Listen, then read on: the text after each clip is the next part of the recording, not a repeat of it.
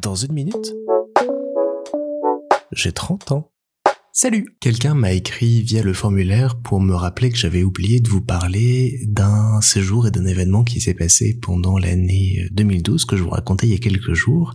donc je remercie cette personne de m'avoir rafraîchi la mémoire, je ne me souvenais plus du tout que ça s'était passé à ce moment-là mais pendant l'été 2012, juste avant la deuxième SHP, j'ai pu partir pendant quelques jours à Londres dans le cadre d'un petit séjour Harry Potter pour aller notamment découvrir le studio Harry Potter de Leavesden, cet énorme complexe de studios de cinéma qui ont servi pour le tournage des huit films de la saga et qui depuis plus de dix ans maintenant ont été réhabilités, en tout cas une partie, pour accueillir le Studio Tour Harry Potter, un musée consacré aux décors, accessoires et toutes les techniques utilisées pour donner corps et vie à l'univers d'Harry Potter sur grand écran. C'était un voyage assez étonnant, parce que d'une part ça a été la première fois que je dormais en auberge de jeunesse. J'avais jamais euh, utilisé ce principe-là avant, et on s'est retrouvé à Londres, à deux pas de King's Cross, dans un ancien tribunal qui avait été reconverti en auberge de jeunesse et il y avait la possibilité de réserver pour dormir dans les anciennes cellules qui étaient encore disponibles avec les grilles et autres et on t'enfermait la nuit là-dedans pour dormir. Je trouvais ça un peu bizarre mais hyper intrigant.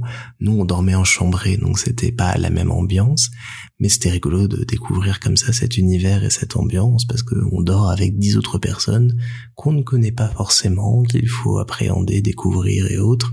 Quand on vient d'un tout petit appartement parisien ou d'une chambre où on a toujours été seul depuis qu'on est petit, c'est un phénomène assez euh, étonnant euh, à découvrir.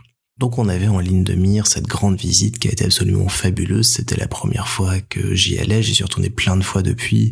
Et à chaque fois, j'ai quand même le petit pincement au cœur euh, en découvrant tous ces décors, ces accessoires, ces costumes.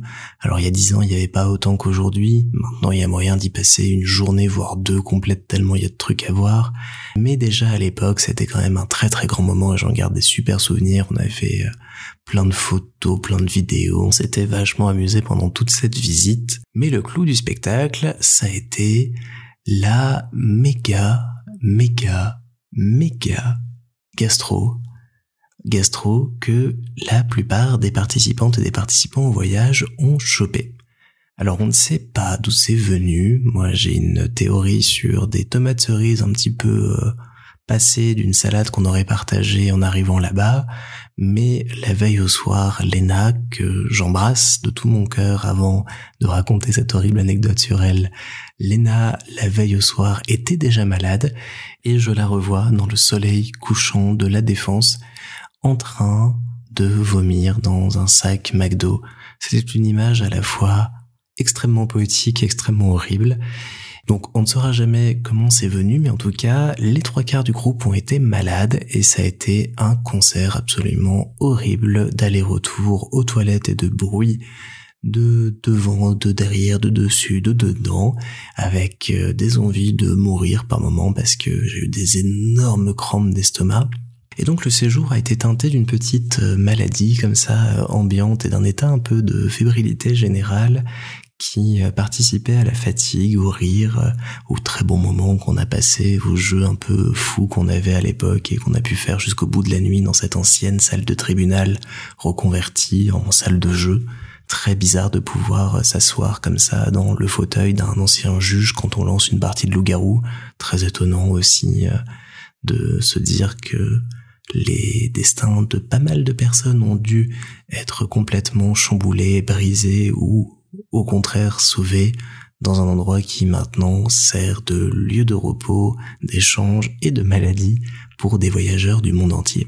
Londres, c'est un endroit où j'avais déjà été avec mes parents par le passé, j'en gardais quelques souvenirs, mais c'était aussi une très belle redécouverte à un âge plus avancé, de pouvoir se balader euh, dans le centre-ville, de découvrir bah, les gares de King's Cross, euh, la British Library dont je suis tombé fou amoureux à l'époque et que j'ai vraiment aimé redécouvrir cette année quand j'y ai été. C'est un petit bijou pour moi, il y a plein d'autres petits endroits absolument euh, fantastiques un peu partout. Et c'est vraiment une ville où j'aime aller même si je regrette euh, énormément aujourd'hui le Brexit et le fait qu'il soit beaucoup plus compliqué de pouvoir s'y rendre euh, maintenant. Mais ça reste euh, ouais, un voyage assez étonnant et rigolo. Et ce chouette merci à celui ou celle qui m'a permis de me remettre ces souvenirs en mémoire. Ça a été un voyage un peu étrange, mais qui a été rempli de fun, de magie, qui m'a donné envie de voyager encore plus, d'y retourner plein de fois. C'était l'occasion d'y retourner avec le même but, mais cette fois-ci en tant qu'organisateur quelques années plus tard, et ça a été aussi un week-end à Londres euh, absolument fantastique. Donc euh, ouais, Londres c'est chouette. Petite thématique anglaise en ce début de vacances entre l'anniversaire de John et ce souvenir-là. Et franchement, ça en vaut la peine.